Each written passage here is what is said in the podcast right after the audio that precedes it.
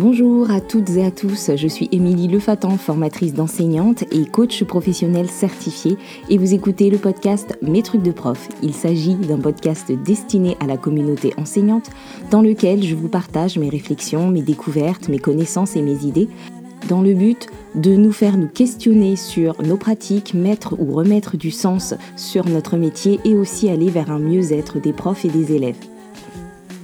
Vous écoutez l'épisode numéro 87 du podcast et je vais vous y parler de motivation.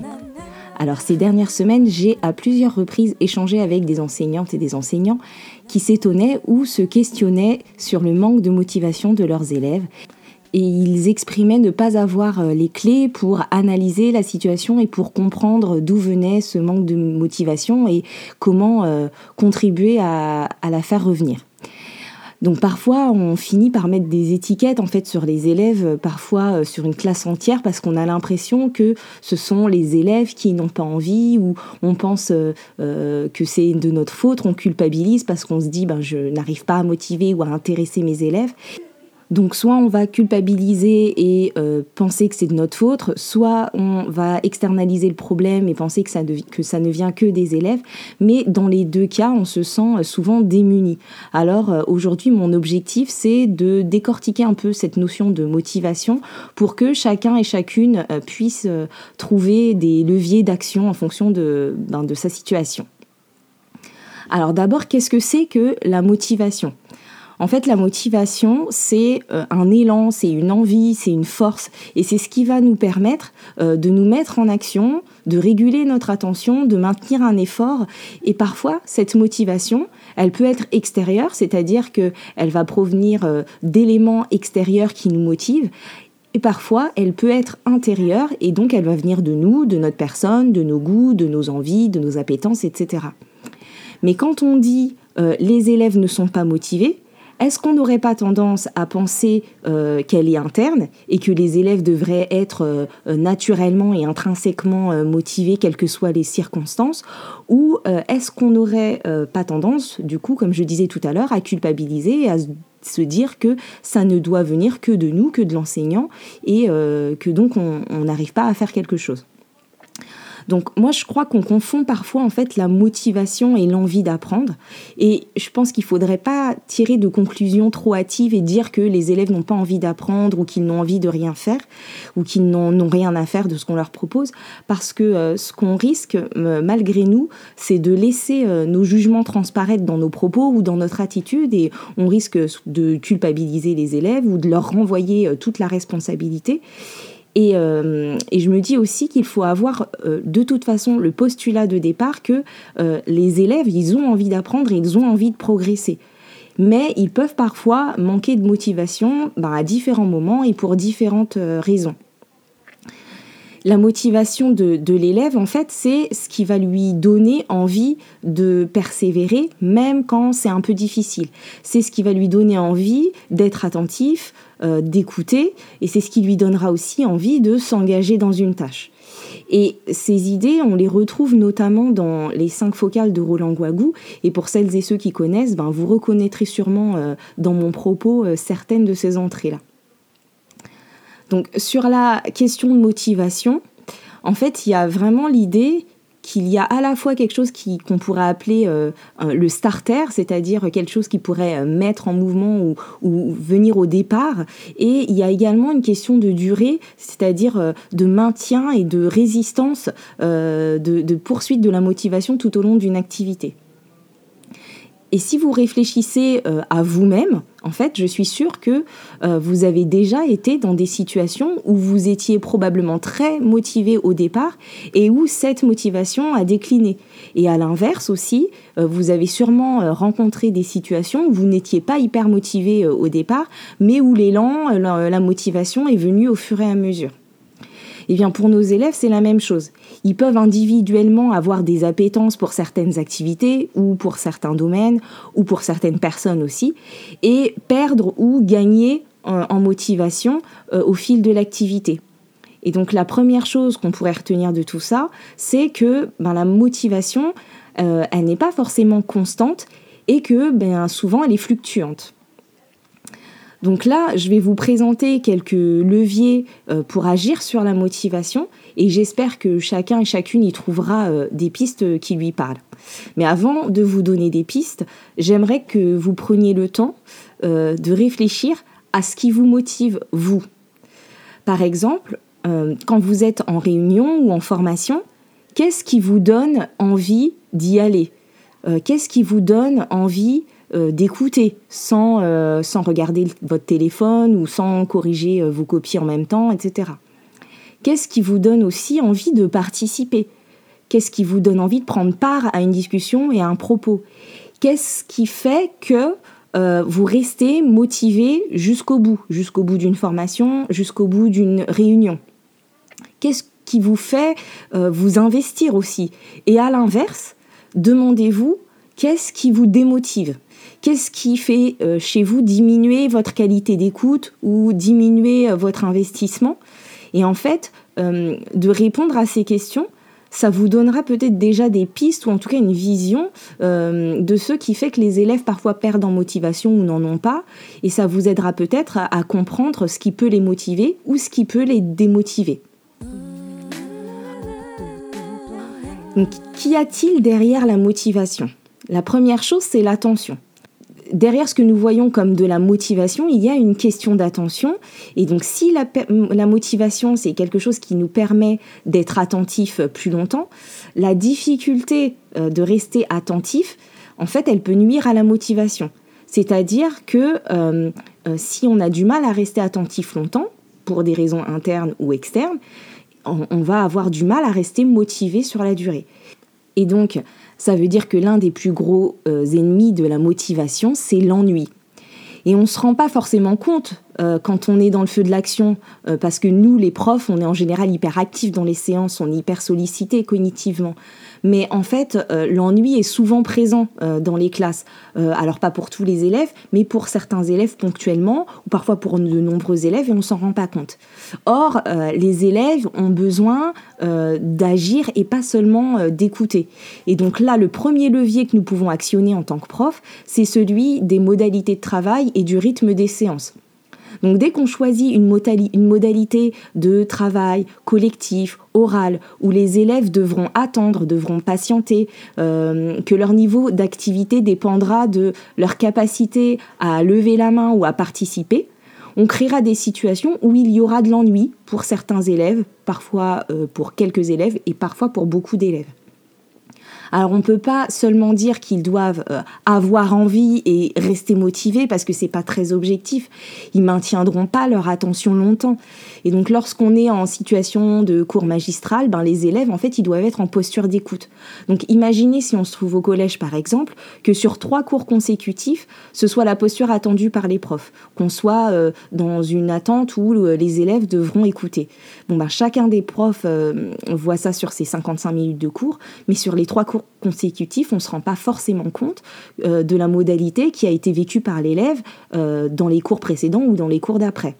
Donc, euh, quand vous imaginez vos séances, en fait, pour essayer de vous mettre à la place des élèves, moi, ce que je vous propose, c'est d'imaginer un élève timide, un élève sage, qui n'ose pas participer et qui écoute patiemment dans votre séance, et essayer d'imaginer concrètement combien de temps il est vraiment en activité cognitive, combien de temps il doit écouter ou attendre, combien de temps il doit vraiment euh, être en train de travailler ou de faire quelque chose. Et du coup, une fois que vous aurez vu ça, du point de vue de cet élève-là, donc je prends un élève type exprès pour qu'on puisse pas lui trouver euh, d'autres excuses, euh, essayez de vous imaginer ben, ce que vous pourriez faire changer comme modalité pour que cet élève-là, il puisse être un peu plus en activité, un peu plus actif, un peu plus sollicité dans la, dans la séance.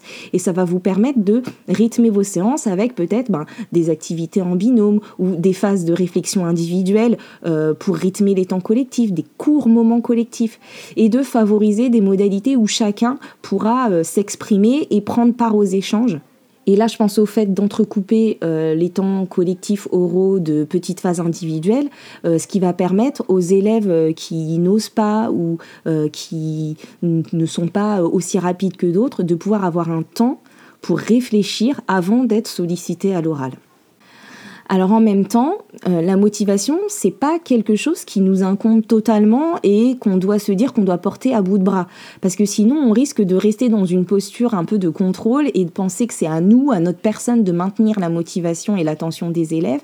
Et là, le risque, c'est de s'évertuer à euh, faire le show, à occuper l'espace et la parole, et, euh, et parfois à se démotiver face au manque de motivation apparent des élèves.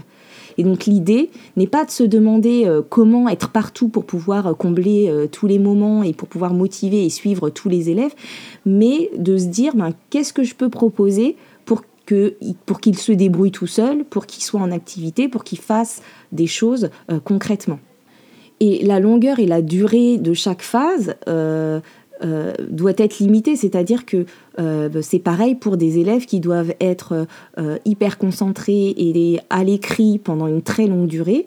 ils peuvent aussi à un moment donné se lasser de cette modalité, se fatiguer et plus être là, plus être disponible cognitivement.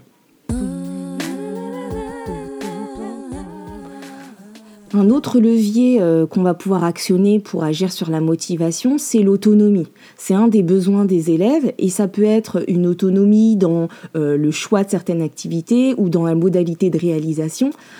Donc on va pouvoir réfléchir à comment donner du choix aux élèves. Est-ce qu'on peut leur laisser du choix dans l'ordre des tâches, dans le type de tâches? Ou est-ce qu'on peut euh, euh, leur donner de l'autonomie pour qu'ils puissent se fixer aussi des, objectifs personnels?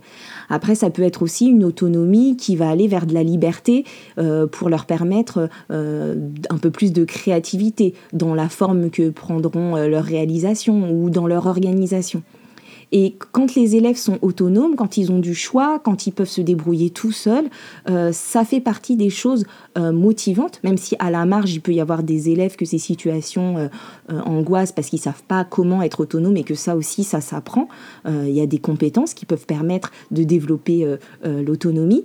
Mais en tout cas, euh, réfléchir à quel degré d'autonomie, quelle quantité d'autonomie les élèves ont dans une séance ou dans la journée, ça peut être un levier intéressant euh, à actionner pour pouvoir euh, motiver davantage les élèves. Ensuite, les élèves, ils ont aussi besoin, pour être motivés, de se sentir capables, de se sentir compétents. Et donc là, c'est l'idée, euh, comme je vous en avais parlé dans les épisodes sur la confiance en soi, euh, c'est l'idée de faire des allées et venues hors et dans sa zone de confort. Donc euh, l'idée c'est que on a à la fois besoin euh, pour être en confiance et se sentir capable ben, de faire des choses qui sont dans notre zone de confort et qu'on sait maîtriser et qui sont euh, faciles pour nous, etc. Et en même temps d'avoir aussi des, des, choses qui sont en dehors de cette zone de confort, qui nous challenge et qui nous permettent d'étendre notre zone de confort. Et pour se sentir euh, capable et compétent, il, faut, il y a aussi euh, une nécessité de travailler sur le rapport à l'échec. Et là aussi, il y a un épisode euh, du podcast qui y était consacré.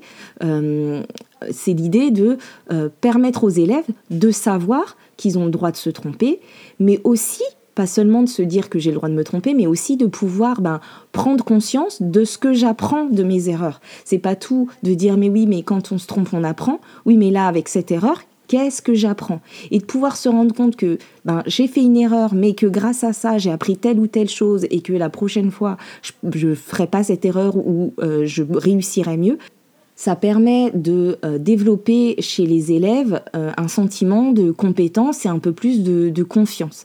Et donc ça, ça me permet de faire le lien avec la nécessité de faire des feedbacks, de valoriser les efforts et les progrès des élèves. Donc savoir qu'on croit en moi et que j'ai les compétences qui me permettent de progresser vont me motiver à m'engager davantage dans l'action et parfois dans des activités un peu plus difficiles. Ça permet euh, d'accompagner les élèves dans l'acquisition d'un état d'esprit de développement, euh, qui ne se mettent pas eux-mêmes des étiquettes euh, qui les brident, que nous, on ne leur mette pas des étiquettes non plus et de les faire sortir d'un état d'esprit fixe dans lequel ils auraient l'impression que euh, les compétences, elles sont innées et que s'ils les ont pas, ben c'est définitif. Et donc euh, ça, ça me fait penser au phénomène euh, psychologique qu'on appelle l'impuissance acquise ou l'impuissance apprise qui se produit quand on a été euh, à plusieurs reprises confronté à l'échec et qu'on n'a pas euh, compris cet échec et qu'on n'a pas euh, compris comment le dépasser, comment en tirer des apprentissages. Et en fait, ça crée chez nous, chez les élèves aussi, un sentiment d'impuissance, c'est-à-dire l'impression que quels que soient les efforts fournis, ils seront vains. C'est un phénomène qui induit du coup des comportements de résignation face à la, difficulté, euh, euh, parfois d'apathie face à certaines activités. En fait, l'élève ne croit plus en ses capacités. Pierre, il, il ne perçoit pas euh, les liens entre ses actes, entre ses efforts et les résultats. Et c'est ainsi qu'on se retrouve avec des élèves qui baissent les bras avant même d'avoir commencé. Et il y a parfois des situations en classe qui créent ce sentiment d'impuissance acquise. Par exemple, il y a un collègue qui me racontait qu'il souhaitait parler des paysages de campagne à ses élèves et qu'il avait commencé sa séance par demander euh, qui connaissait et qui était déjà allé euh, à la campagne. Or, euh, il n'y avait que cinq élèves dans sa classe qui étaient concernés et donc qui ont pris la parole pour raconter leurs expériences, etc. Et les autres ont tout de suite abandonné la discussion, se sont mis en retrait, se sont désintéressés et il n'a pas réussi ensuite à les réenrôler de toute la séance. Et donc, on peut imaginer que dès les premières minutes, ce qui s'est passé, c'est que ces élèves se soient dit que de toute façon, ben, ils n'avaient pas les connaissances requises pour pouvoir participer à cette discussion et, travailler sur cette thématique, et donc ils n'y arriveraient pas. Et pourtant, euh, l'intention du collègue était de euh, les enrôler en faisant du lien avec leur vécu, et ça a marché du coup avec les cinq élèves qui étaient déjà allés à la campagne. Mais euh, du coup, ça a eu l'effet inverse en fait pour ceux qui n'avaient pas cette expérience-là.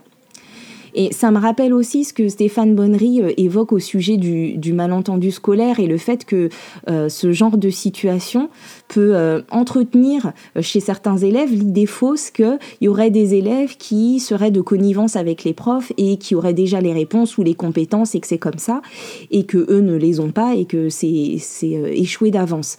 Et c'est en fait ce qui est le fondement de l'impuissance acquise. C'est le fait que ces élèves sont persuadés qu'ils n'ont pas et ne peuvent pas avoir les compétences qui leur permettent de réussir. Et donc ils développent un sentiment euh, d'incapacité et euh, ben, ils se démobilisent, ils démissionnent, ils décrochent, ils se démotivent. Donc l'une des pistes, ce serait de, faire vivre euh, des expériences de réussite aux élèves, de les faire travailler aussi dans leur zone de confort et de leur permettre de savoir ce qui leur a permis de réussir. C'est pas juste de leur dire ben, qu'ils réussissent ou qu'ils le constatent, mais qu'ils puissent savoir ce Qu'est-ce qui a fait que là, dans ces situations-là, ils ont réussi?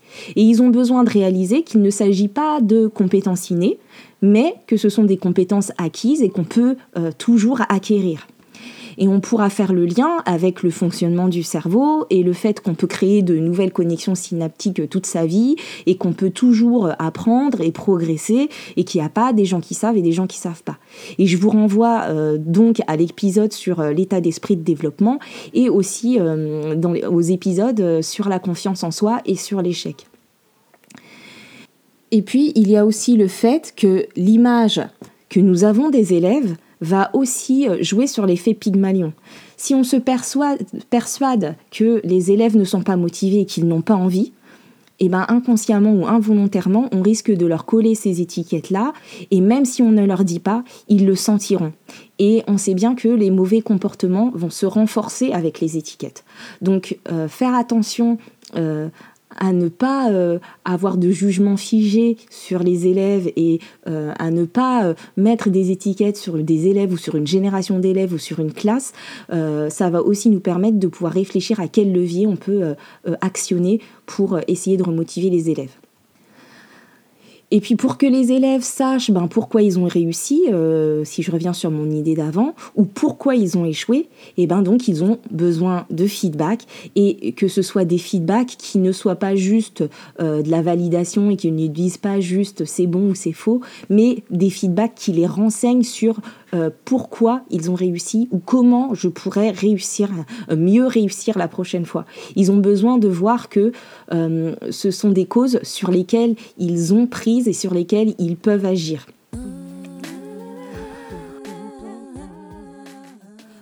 Une autre chose euh, dont les élèves ont besoin pour pouvoir euh, être motivés et rester motivés, c'est le besoin de challenge, le besoin de défi. C'est un peu ce que j'évoquais tout à l'heure avec le fait de euh, pouvoir aussi sortir de sa zone de confort. Et toute la difficulté, en fait, pour nous, c'est de pouvoir trouver des situations d'apprentissage qui soient suffisamment résistantes, qui proposent suffisamment de challenge, sans être non plus trop difficiles.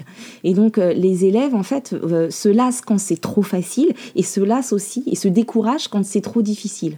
Et même quand on différencie, euh, il ne faut pas simplifier à outrance parce que les élèves, ils ont besoin que euh, la tâche soit un peu résistante, mais pas trop.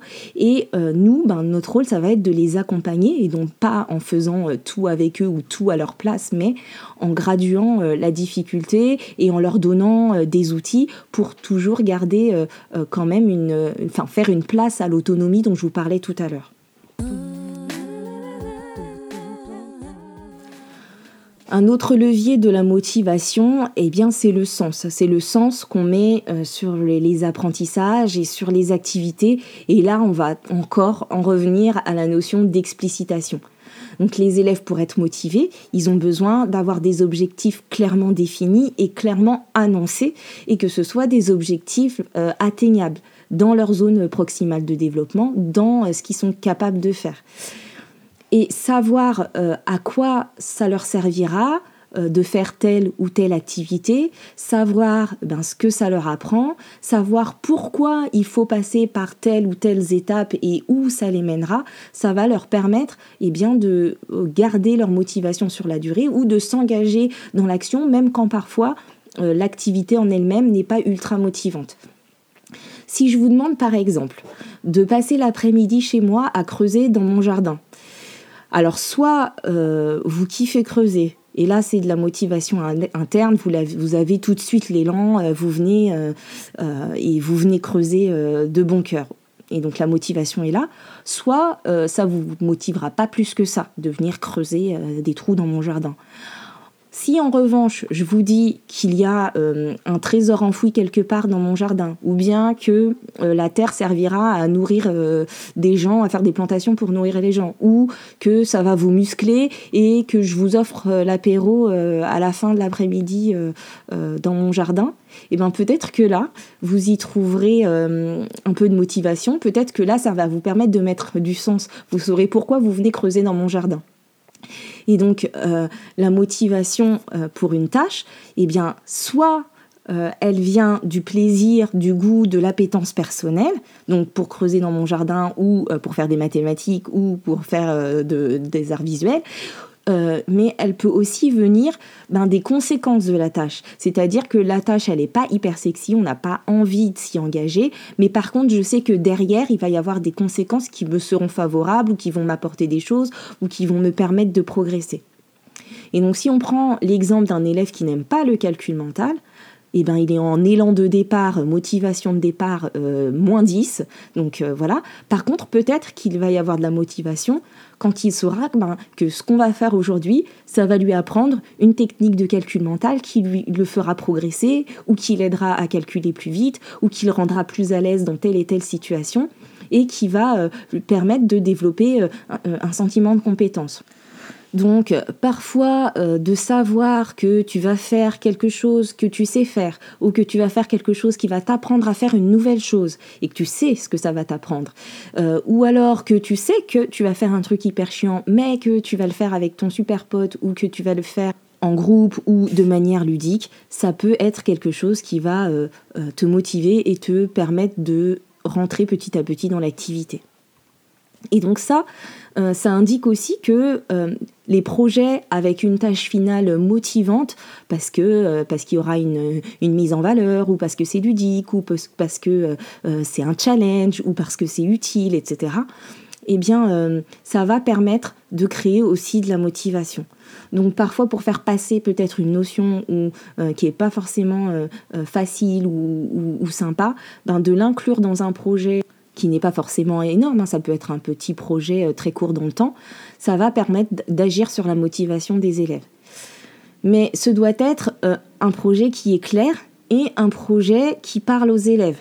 Parce que parfois, nous, les enseignants, on est hyper motivés par, quelque chose, parce que c'est un livre qu'on adore, qu'on va leur faire lire, ou parce que on adore euh, ce qu'on va leur faire faire en art, etc. Mais ce qui motive l'enseignant ne motive pas toujours les élèves.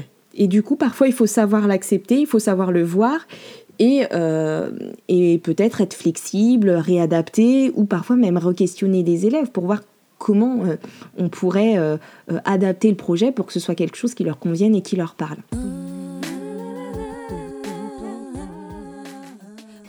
Et puis parfois, le levier pour la motivation, c'est la curiosité.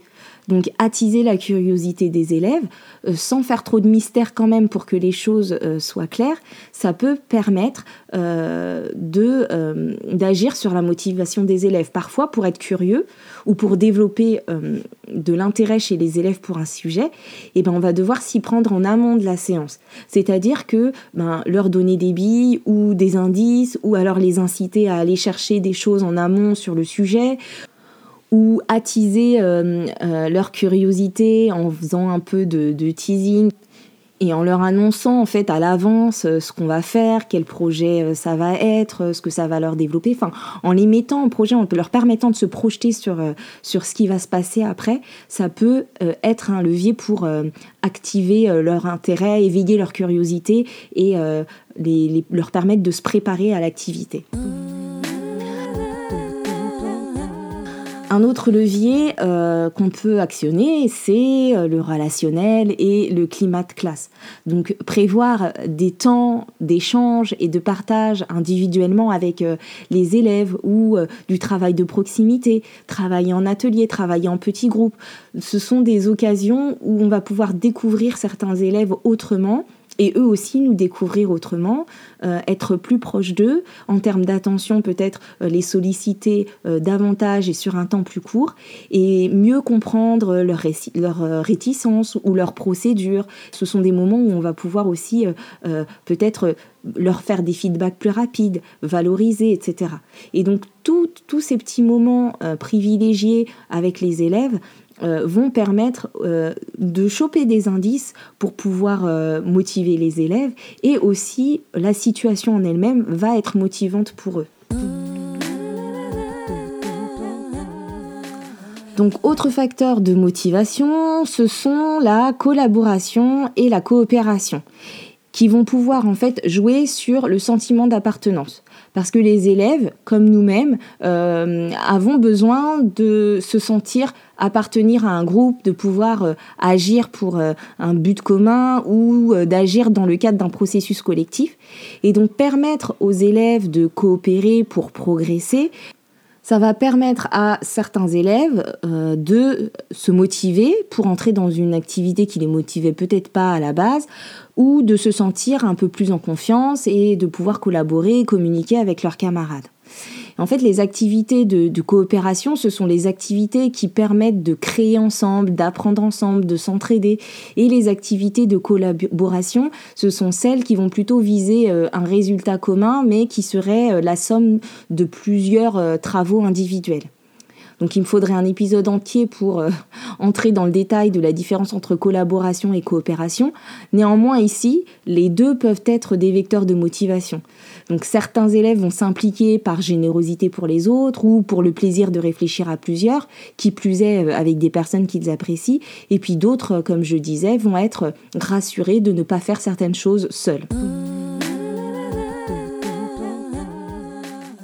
Pour pouvoir motiver les élèves, il y a une autre piste qui est largement utilisée euh, euh, dans les classes, c'est le fait de rendre les apprentissages ludiques et de passer par le jeu pour pouvoir motiver les élèves.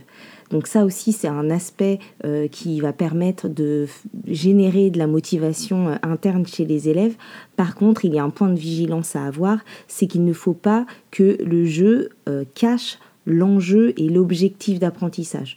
Donc de bien veiller à ce que l'objectif d'apprentissage soit clair pour les élèves et que même s'ils jouent, ils puissent à un moment donné savoir ce que le jeu leur a permis d'apprendre et ce sur quoi ils ont progressé grâce au jeu.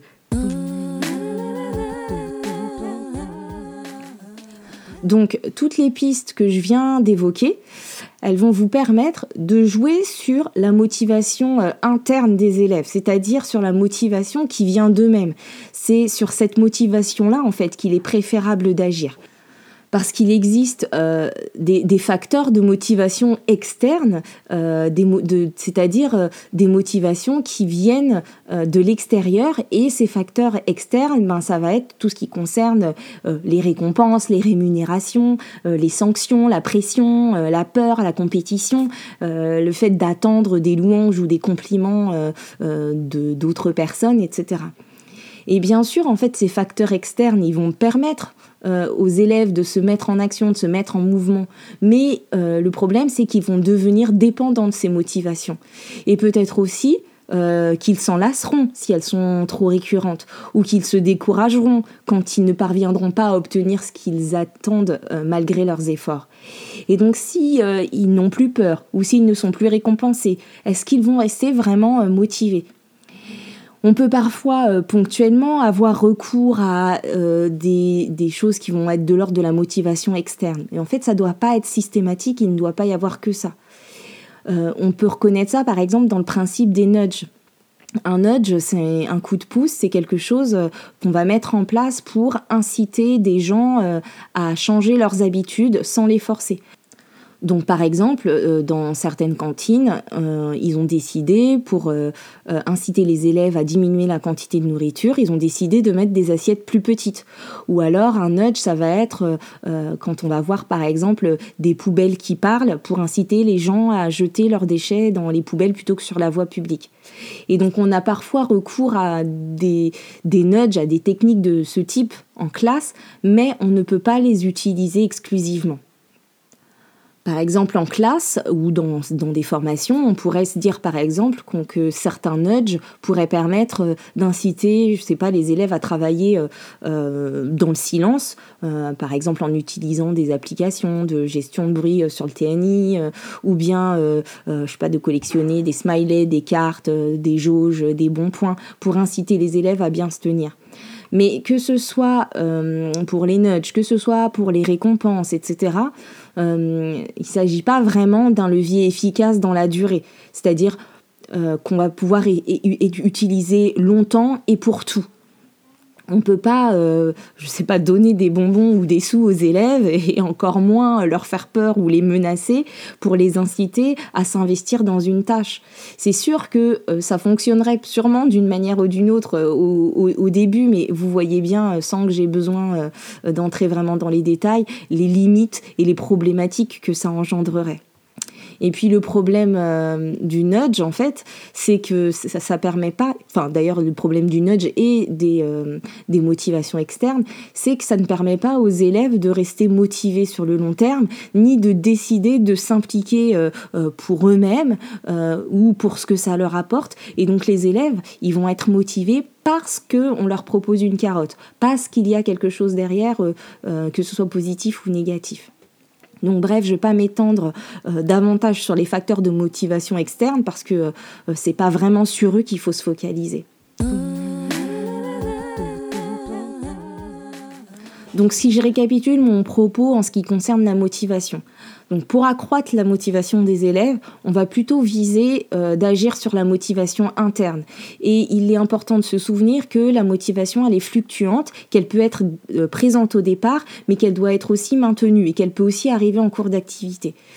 Euh, il faut aussi se souvenir que ben, l'ennui et le manque de sens sont des freins à la motivation et que les principaux facteurs de motivation vont être les modalités de travail qui favorisent euh, le maintien de l'attention, qui favorisent l'autonomie des élèves, qui favorisent la collaboration, la coopération, euh, des activités qui font sens pour eux, euh, des activités qui soient réalisables et qui soient à la fois aussi suffisamment résistantes, et que c'est aussi le sentiment de compétence qui va être favorisé par des feedbacks, par la valorisation des progrès, qui vont également permettre aux élèves ben, de savoir et de constater comment leur travail, comment leurs efforts ont un impact sur les progrès. Et là, du coup, on touche du doigt euh, euh, l'évaluation positive.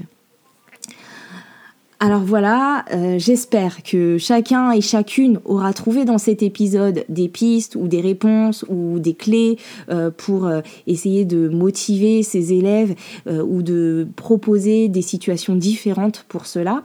Et puis, ben, n'oubliez pas non plus que parfois on est juste fatigué, préoccupé, pas motivé, et donc que ça arrive à tout le monde, que ça arrive donc aussi à nos élèves, et aussi qu'on sort d'une période un peu compliquée euh, avec le contexte sanitaire, où les élèves ont parfois dû mettre de côté beaucoup de choses qui les motivaient, tout comme nous, d'ailleurs.